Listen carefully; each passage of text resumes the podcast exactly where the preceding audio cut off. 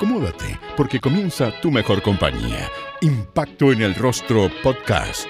Es una invitación para conversar con nuestros artistas, analizar la actualidad, hablar sobre el teatro y recordar las teleseries, esas que aún están en tu corazón. ¿Disfrutaste con los paisajes de Rapanui o aprendiste el romané? ¿Te reíste con la martuca o lloraste con la muerte del peyuco? Si es así, entonces estás en el lugar indicado. Te invitamos a acompañar a Jorge Peña y sus invitados en Impacto en el Rostro, tu mejor compañía. Hoy es el turno de Andrea Freund, quien tendrá su impacto en el rostro. La actriz, directora y productora teatral debutó en televisión gracias a su rol de Sara Yarsun en Champaña. ¿De qué se trataba? En medio de una fiesta de máscaras, Sara era encontrada muerta en extrañas circunstancias. ¿Te acuerdas que la asesina era el personaje de Amparo Noguera? estaba recién egresada la escuela de teatro, fui a un casting, bueno, hice muchos castings para, para, para dos canales, no para TVN y Canal 13 los que estaban trabajando en ese momento con área dramática, y quedé en los dos canales. Esa es una historia que muy poca gente sabe. Y mm, yo le di la mano a Oscar Rodríguez como, ya, ok, sí, voy a estar contigo. No, perdona, Christian Mason, el que es como que mi descubridor. Y luego, en el TVN, la Kena Rencorer también me dice, oye Andrea, quedaste también. Y yo como le había dado la mano a Mason, le dije a la Kena, pucha, que quedé con Christian Mason. La Kena me dijo, ok, nunca más me llamó en la vida hasta el día de hoy. Y yo a lo mejor creo que fue el peor error de mi vida, porque después llamó a la Paola Volpato para lo que me había llamado a mí. Y claro. ¿Y para qué te es una era Andrea era para, una que era eh, no me acuerdo no me acuerdo la que competía con Champaña que obviamente fue un exitazo y era como la mejor amiga de la Ángela Contreras que terminó haciendo ese papel la Volpato me acuerdo ah ya debe ser rojo y miel es rojo y miel lo más probable y ya pues bueno fue hice Champaña que por lo demás fue súper divertido porque no es que yo muriera en el primer capítulo yo siempre estaba muerta la teleserie rondaba un poco en la historia de quién mató a Sara entonces, claro, el personaje era supuestamente como central, pero no era protagónico. Primero yo tenía muy pocas escenas que eran solo del recuerdo de algunos personajes y de repente se dieron cuenta que como habían escrito la historia, nadie conocía a este personaje. Entonces, ¿quién le iba a importar por qué murió Sara si no tenían material para entregar quién es esta niña? Y como locos empezaron a inventar escenas, tuvimos que improvisar. Yo lo pasé chancho porque me tocó de piquero entrar a grabar con Alfredo Castro, Gloria Muchmayer, eh, el Pepe Secal, eh, o sea, todos eran top. Así que imagínate, bueno, eh, tuve también el honor de estar con la, eh, ¿cómo se llama? Ahora se me olvidó el nombre, gran actriz chilena, una de las únicas que ha trabajado en Hollywood vieja. Malugatica. ¿cómo me olvidó el nombre de La Malugatica, maravillosa, que de ella aprendí muchas cosas, fue mi maestra. Entonces, claro, tuve la fortuna en un sentido que aprendí mucho en esa teleserie, porque realmente aprendí, y bueno, y después además hice mi carrera en el Canal 13, pero por otro lado, con el tiempo, resulta que la Kena nunca más me abrió una puerta. y también la entiendo, porque fue como, ya, ok. Ahora yo le dije, le di la mano, y yo soy súper así como, pucha, no conocía a nadie, estaba recién saliendo de la escuela, entrando al mundo de la televisión que te voy a ser bien sincera, no, no era algo que me volviera loca, lo que pasa es que había que trabajar, había que tener plata, a mí lo que me interesaba era, yo estudié teatro para tener mi compañía de teatro, para hacer teatro, eso era, por lo menos en mi generación funcionábamos así, la televisión era como, oh, a lo mejor, quizá, pero se dio la oportunidad y había que pagar cuentas, en fin, yo ya tenía una hija, entonces había que vivir, y ya, pues dije, ok, le damos, y claro, y quedé ahí en ese personaje, como te cuento, pero fue bien, bien historia esa, esa, esa primera teleserie mía. Andrea, ¿y qué te pareció la propuesta, Champaña? Mm, ciútica. No, Canal 13, ciútica, me maquillaban como un mono. Toda esa parte de la presentación con los ojos, la cuestión, no, no me gustó. no, te, no te gustó, pero lo pasaste bien, sí. No, aprendí mucho, le agradezco a Mason hasta el día de hoy, porque en realidad pues yo trabajé harto con él, me adoraba, yo también súper buena onda, pues nos hicimos muy amigos, además con Ana María Guasmuri, que era su época su pareja. No, pura buena onda, no nada que decir en ese sentido. O sea, humanamente hablando, yo tengo re buenos recuerdos de, la televisión. ¿eh? En el segundo semestre del 94 fue una de las protagonistas de la fallida apuesta de Canal 13 Top Secret. Ahí, Andrea fue la hija del diputado Santiago Mena, interpretado por Cristian Campos. Sí, fue un buen año, sí, me gustó. Eh, además que teníamos un equipo muy entretenido, pues mi hermana, la Vivi, la Tamara y yo, éramos el trío dinámico todo lo que no se vio delante de las cámaras fue lo mejor. lo pasamos muy bien. Yo lo pasé muy bien haciendo esa teleserie. Tengo buenos recuerdos también de esa teleserie. Esta teleserie fue dirigida por Oscar Rodríguez, Top Secret, ¿cierto? Oscar Rodríguez, sí, claro, sí, porque yo partí con Mason, de ahí me fui con el Oscar Rodríguez. Y en algún momento me imagino que te tocó también con Ricardo Vicuña. ¿Qué te parecía el trabajo de estos tres directores, eh, Andrea? ¿Con quién tuviste más feeling? Con Mason. Primero que nada que yo partí con Mason, entonces para él yo era como que él me descubrió, entonces nos cagábamos de la risa con eso, ¿cachai? Y además nos hicimos amigos con, con Mason después, con el tiempo, años después, hasta el día de hoy de repente hablo con él. Al Oscar le tengo un gran cariño. Eh, porque además el Oscar era amigo de mi padre, por otros lados nada que ver, que eran vecinos en el Arrayán y qué sé yo, entonces lo conocía por otro lado al Oscar y le tengo un gran cariño a él. Em, con Ricardo Vicuña no tengo ningún problema en particular, pero yo sé que él a mí no me quería mucho, que muchas veces le exigieron que me pusiera en roles donde él siempre quería poner a la pancha Merino, eso yo lo sé. y, y, la nene Aguirre, que era la productora también bacán, le decía, no, no, pongamos la Freud, pongamos la Freud, eso me lo dijeron a mí, o sea, no nadie me lo contó. Entonces yo ahí tenía como que defender el, el, estar ahí. Y de repente tenía un trato, el Vicuña, como que ese trato que hoy en día, imagínate, pues, absolutamente inaceptable. Entonces ahí uno como que, bueno, uno aguantaba nomás, no queda de otra, ¿cachai? Pero no, tampoco ningún reparo en, particular, ni, ni, una mala onda, ni nada. Pero tenía más buena onda con Mason y, y mucho cariño a los Rodríguez. Avancemos en el tiempo, vamos a Eclipse de Luna, el año 97. ¿Te acuerdas de Eclipse de Luna, esta teleserie grabada en la sexta región? Me cargo que le hemos puesto. ¿Por cómo? Perdón. Narincahue, no, Nancahue, perdón, Nancahue. Lo que pasa es que pegarse el pique todos los días para allá era un tema. ¿Se quedaban a alojar allá? Condiciones, no, no había dónde alojar. Ojalá hubiéramos alojado, ¿no? Era ir y volver y las condiciones, por suerte teníamos una parroquia donde podíamos hacer pipí. las condiciones eran parpérrimas. Ahí era mi hermana Lalín, que ya éramos amigas de siempre hasta el día de hoy, entonces nos entreteníamos mucho juntos. O sea, el rating nunca fue un gran tema porque en realidad no era nuestro problema. ¿Cachai? Porque también dependía en el horario que la pusieran y en un montón de otras cosas. Eh, ahora, obvio que uno quería estar en una teleserie que le fuera bien y obviamente que Vicente Sabatín era top. O sea, ¿cómo uno no iba a querer trabajar con él? Eso sí, obvio. En el 99 trabajaste nuevamente con Oscar Rodríguez en Fuera de Control. Ahí interpretaste a Isadora en esta teleserie que tampoco ganó, pero que con el tiempo se convirtió de culto. Te voy a ser súper sincera. Yo no estaba en ese elenco, ¿ya? No me acuerdo bien la situación, pero no sé por qué me metieron a hacer ese personaje que era la secretaria de Willy Sembler, parece. De un periódico. Bueno, la cuestión es que yo en esa teleserie estaba como de peón, no sé, o sea, estaba ahí media como que no cachaba nada, para serte bien sincera, porque todo funcionaba como por otro lado. Yo estaba metida ahí, como que me acuerdo que tenía que actuar con el Boric, con el Willy, esa eran como con la gente que yo actuaba no, no, no, no, tenía mucha más participación con los otros actores ni en la historia central, entonces estaba medio ahí como, como te digo, con vida de piedra. Ni me acuerdo mucho de la teleserie. pero, tenías como conciencia que esta teleserie se transformó de culto, que los roles de Luciano Cruzco, que de... Ah, ¿era la Mellafe? La Mellafe, claro. Sí, sí, sí, sí, con el tiempo después sí, obvio. Yo siempre he dicho y lo mantengo, el hacer televisión era como un training, como cuando uno va a un gimnasio. Ahora, no tiene nada que ni con hacer cine, ni con hacer teatro, ni con hacer performance, ni con hacer eh, danza, teatro, ninguna de las otras cosas que yo he hecho.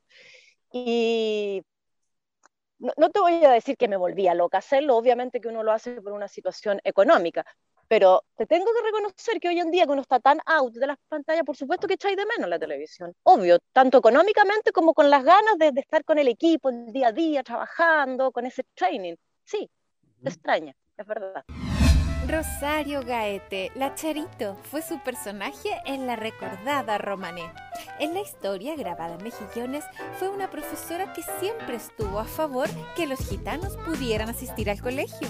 Comprometida con Rafael Domínguez, fue hija de los roles de Delfina Guzmán y Óscar Hernández.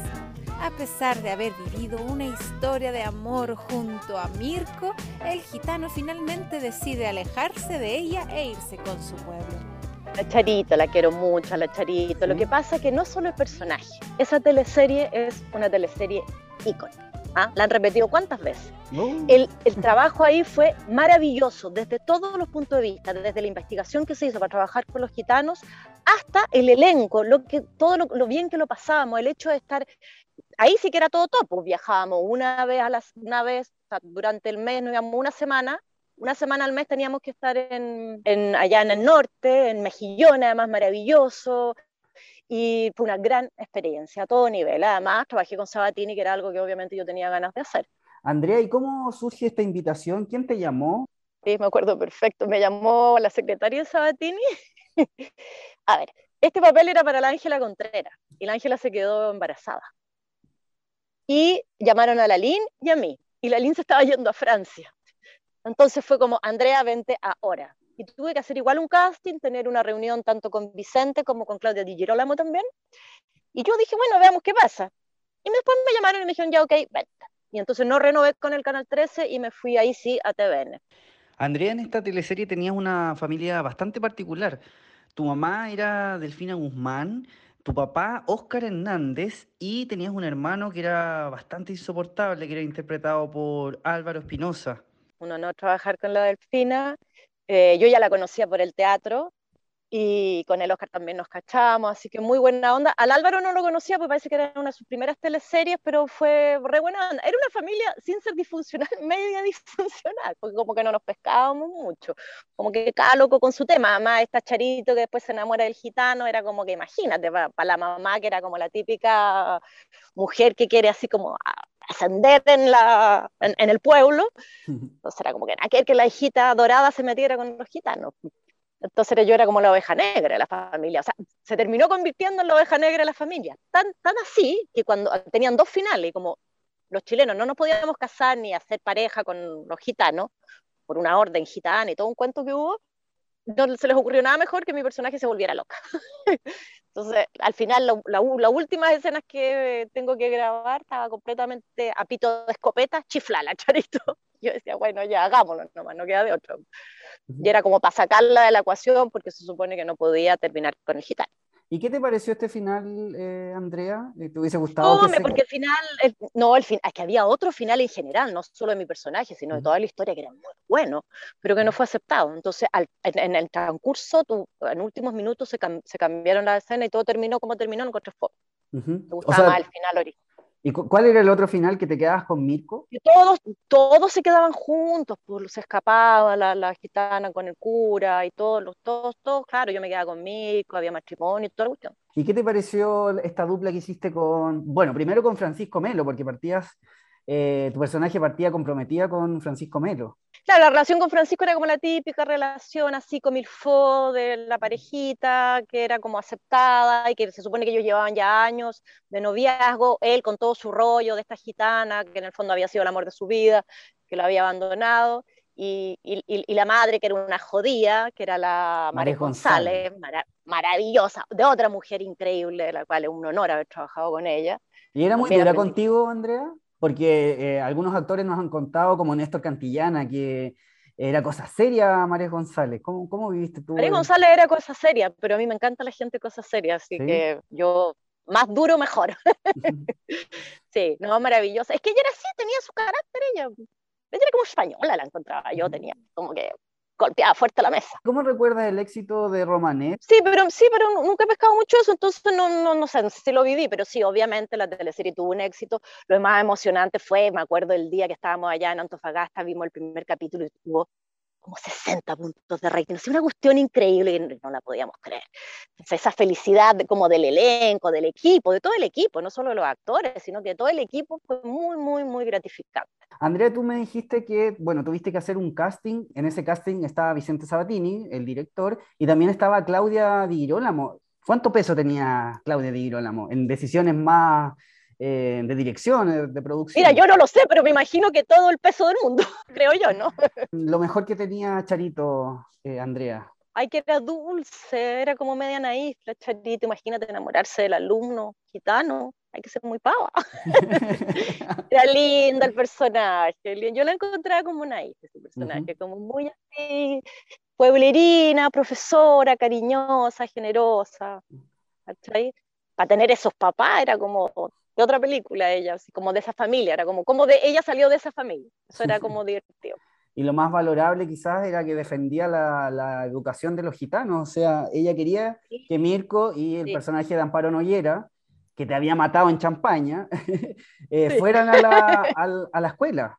Y en Open Mind, la Charito. ¿Cómo fueron las relaciones humanas en ese elenco? ¿Hiciste buenas migas con los actores de, del elenco de Sabatini? ¿Sí? ¿Con quién te juntabas harto? Mira, amiga, amigas, es como con del Pablo Schwartz. Yo soy súper amiga del Pablo Schwartz y ahí no hicimos más porque nos conocíamos en la época de la escuela, qué sé yo, y ahí como que nos reencontramos y nos veíamos harto. Ahora último no nos hemos visto, bueno, ahora no nos ve nunca con nadie, pero, pero al, Pablito yo lo quiero mucho. Es bien polémico el Pablo, ¿no? Así hay que hacer, así hay que hacerlo todo el rato. ¿Y tú concuerdas con la visión de Pablo, por ejemplo, en lo político? Sí, absolutamente. Andrea, ¿y te hubiese gustado seguir en el elenco de Vicente Sabatini? ¿Tuviste en algún momento considerada para Pampa Ilusión, que fue la teleserie que vino después? No, sí, sí, hubo conversaciones, pero después eh, también ahí, no sé si, no, ahí no fue casting, pero fue como una reunión y el, personaje que me iban a dar a mí al final se lo dieron a Alessandra Gersoni en Pampa Ilusión. Ya, y... Entonces como que no hubo más personaje para mí y ahí yo volví al Canal 13, que me llamaron del Canal 13 de vuelta, entonces me fui de nuevo al Canal 13. Con una muy mala experiencia. ¿Con quién? ¿Con Piel Canela? Sí. ¿Qué pasó en Piel Canela? Era muy mala, la historia era muy mala, muy enredada, muy poco clara. Yo no estaba en un buen momento personal, además, en esa teleserie, además yo sufrí mucho haciendo ese personaje. Victoria. Pasando de la mina rubia y tarada, te digo que nunca más en mi vida, o sea, nunca más quiero ser rubia. no, fue, o sea, también fue una época así súper top y todo, nada que decir, porque además tenía otros proyectos bien interesantes, como en mi carrera. Pero la teleserie misma, la verdad que esa fue bien agotadora. Aquí te voy a decir una cosa por otra por nada en particular ni nadie en particular, sino que por momentos míos personales y porque el personaje se me hacía agotador, o sea, tenía que ir toda la semana a la peluquería. Ya eso para mí era traumático. Para así como rubia, no, era muy, muy... Tan, tan así que al final el personaje empezó a desarmarse y me hacen tener un accidente y después yo dije, no, chao, no quiero ir más a la peluquería y que empiece a aparecer el pelo como sea y que sea lo que sea. dijeron, ok, y ahí ya como que se desarmó el personaje. Y ahí yo fui un poco más, estuve más cómoda en realidad, porque antes la verdad que era todo muy raro rara esa teleserie.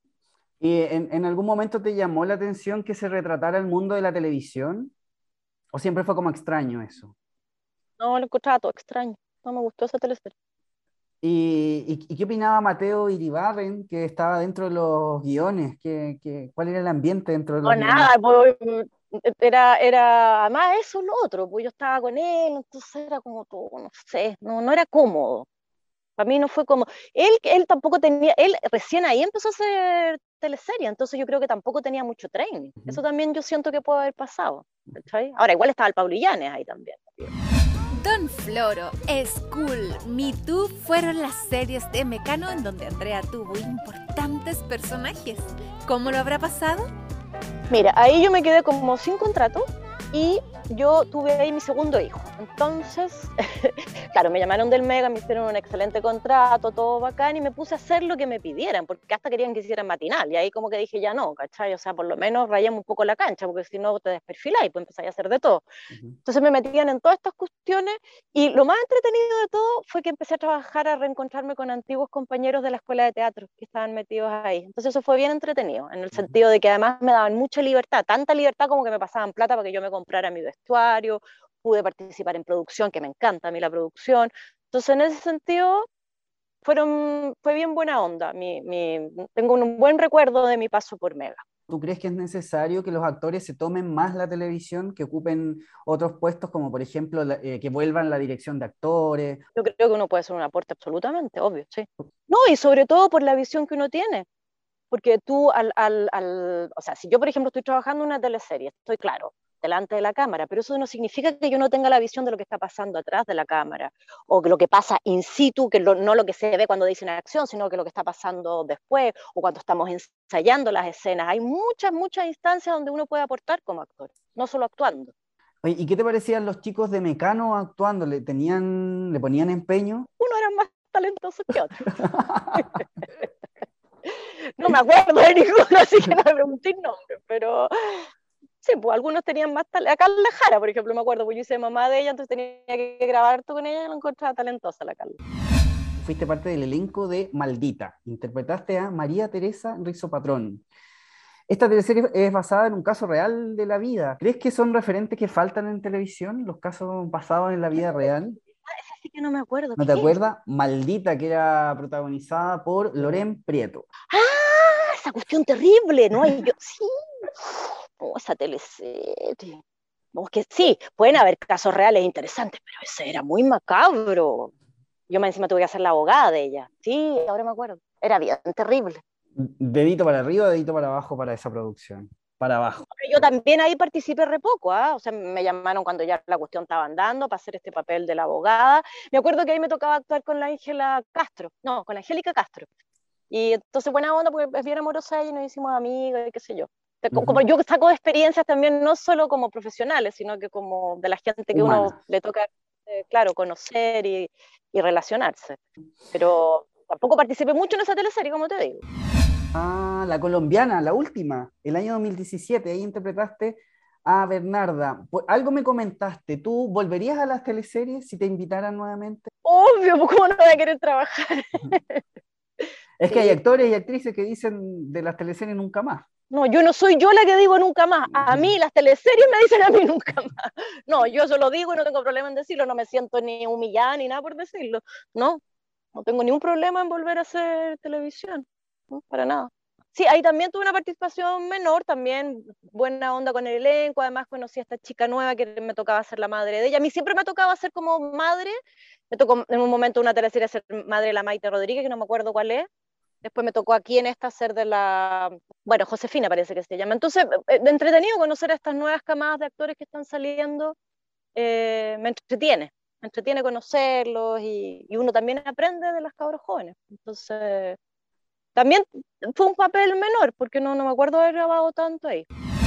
Uno de sus últimos trabajos en series fue en Ramona, la producción dirigida por Andrés Good. Aquí interpretó a Patricia García, una mujer que tenía problemas con el alcohol. La serie, que fue galardonada por varios festivales, se emitió por TVN los sábados en segunda franja. La serie maravillosa, un honor haber trabajado con Andrés Wood, qué mejor, o sea, maestro. El elenco, además, maravilloso. Estuve ahí con la Gianni Frutero, que yo ya había trabajado en, en teatro con ella además teníamos una relación media familiar por otro lado, entonces éramos, nos conocíamos muy bien. Estaba la Belén, que la encuentro una seca actriz, está ahora con un montón de proyectos. Ahí también había una buena camada de actores jóvenes, buenos y, todos muy talentosos. Estaba la Paola, eh, eh, ¿cómo se llama? Paola Latus, que la encuentro una seca también. No, ahí todo era de primer nivel, fue una, una gran experiencia. Lo único fue, fue que lo mío se grabó como súper así a, la rápida porque la locación que tenían mía eh, la tenían por un tiempo muy acotado. Como casi todo lo mío funcionaba dentro de esa casa que yo estaba ahí, que supuestamente esta era una mujer, que era como mujer de un naval, entonces el naval siempre andaba como en alta mar y ella estaba media abandonada con todos estos problemas sociales que había en el país y ella se dedicaba como a tomar y a preocuparse de su hijita.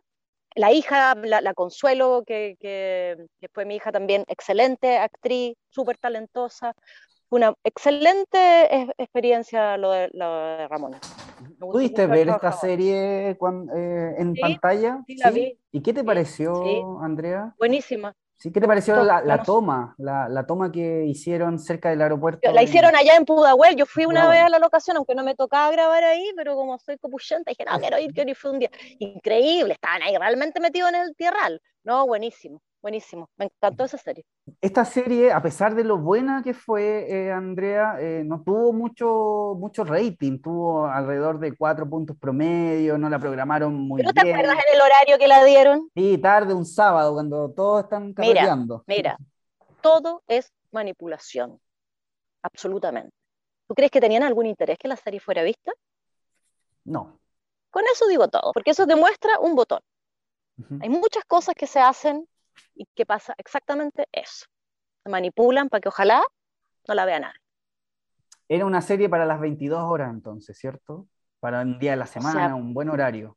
Absolutamente, absolutamente. Era una serie de Prime. Y así, así nos las vendieron y se la vendieron a, o sea, esa era lo que la, la productora tenía interés, por eso también costó lo que costó la serie. No era para tirarla de esa manera. Yo lo encuentro una falta de respeto, francamente. ¿Y esto lo pudiste conversar después con el elenco, con, con el mismo Andrés? Sí, sí, era Vox todo el mundo lo sabía, pues era el colmo. ¿Qué decía Andrés? Debe haber estado furia. Yo con él personalmente no lo hablé, pero me imagino que no le habrá gustado. Para la Sí, gente pero que sí. nos está escuchando y que no la ha visto, ¿por qué deberían verla si tuvieras que hacer como un- una especie de invitación? Para que se eh, empapen de una época de Chile que es muy importante, sobre todo hoy en día, con lo que está pasando tanto a nivel nacional como mundial, ver de dónde viene, por, qué estamos como estamos hoy. Sirve ver una serie como Ramón. Es casi como cultura general. Así de importante. Oye, se te fue una serie que, que la, que, que yo encuentro que el papel mío era muy menor, que a lo mejor por eso se te fue, pero ¿Cuál? yo estoy súper orgullosa de haber participado ahí también, es La Jauría. Era Ah, yo- una escena precisa y concisa, pero yo después cuando la vi, dije, oh, y es raro que yo encuentre que algo esté bien mío. Y ahí quedé como conforme. Y eso era algo muy, muy, muy pequeño, pero Andrea, pequeño, ayúdame, pero esto bueno. fue en la, en la primera temporada, ¿cierto? Eh, sí, en la primera temporada de La Jauría. Sí, Eh, yo hacía el papel de la madre de una chica que había sido eh, violentada y todo, y que ellos habían pasado por todo este trauma, que la niña obviamente había tenido que hacer un aborto y toda la hueá. Y entonces cuando llega la detective, me tocó actuar con la Antonia Segers a como a pedirme que yo, digamos, eh, apoye esto, que vaya a, la, a, la, a, la, a los interrogatorios y toda la cuestión. Yo como que le digo, no.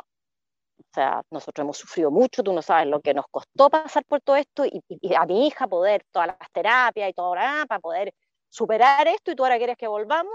No, no, no, no, no, no, no, no, no. Bueno, con otro, de otra manera y qué sé yo, pero en el fondo es una mujer que tapa el sol con un dedo. No quedé tan conforme que me hubiera encantado que el personaje tuviera más continuidad, porque te digo, grabé solo una escena. Pero, pero sí, sí, me gustó la, la serie y me gustó haber participado ahí también. Durante la, en la emergencia sanitaria, eh, el Ministerio de Cultura, eh, dicho en palabras simples, no estuvo a la altura de las circunstancias, ¿no es cierto? Eh, No solo no estuvo a la altura, sino que no existió. No hay Ministerio de Cultura. ¿Qué es lo más urgente que hay que hacer con el Ministerio de Cultura? Yo creo que descentralizarlo eh, y que realmente sea un Ministerio de, la cul- de cu- de Cultura, que, que no puede ser que todo sea concursable. No, no, eso no, no tiene ningún sentido, tiene que haber otra, ot- otra manera de, de- repartir los recursos, de buscar recursos. Eh, como decía Alfredo Castro, porque hubo ahora, yo no participé, pero la Universidad de Chile parece que hizo un conservatorio que estuvo re bueno, donde se decía que los artistas somos trabajadores. Eso es lo más importante. Nosotros no somos una cosa rara, ¿no? Y te estoy hablando de artistas como los bailarines, los músicos, la gente del circo, en fin, hasta los pintores, todos, todos los artistas somos trabajadores. Y tenemos que tener en el Estado, en la sociedad, e- e- e- ese nivel, no que nos traten como, ah, y tú eres actor y qué, y qué más, ¿sí? No, eso no puede ser. Impacto en el Rostro Podcast es una invitación para conversar con nuestros artistas y recordar las teleseries, esas que aún están en tu corazón. ¿Te reíste con la martuca o lloraste con la muerte del peyuco? Si es así, entonces estás en el lugar indicado. Impacto en el Rostro, tu mejor compañía.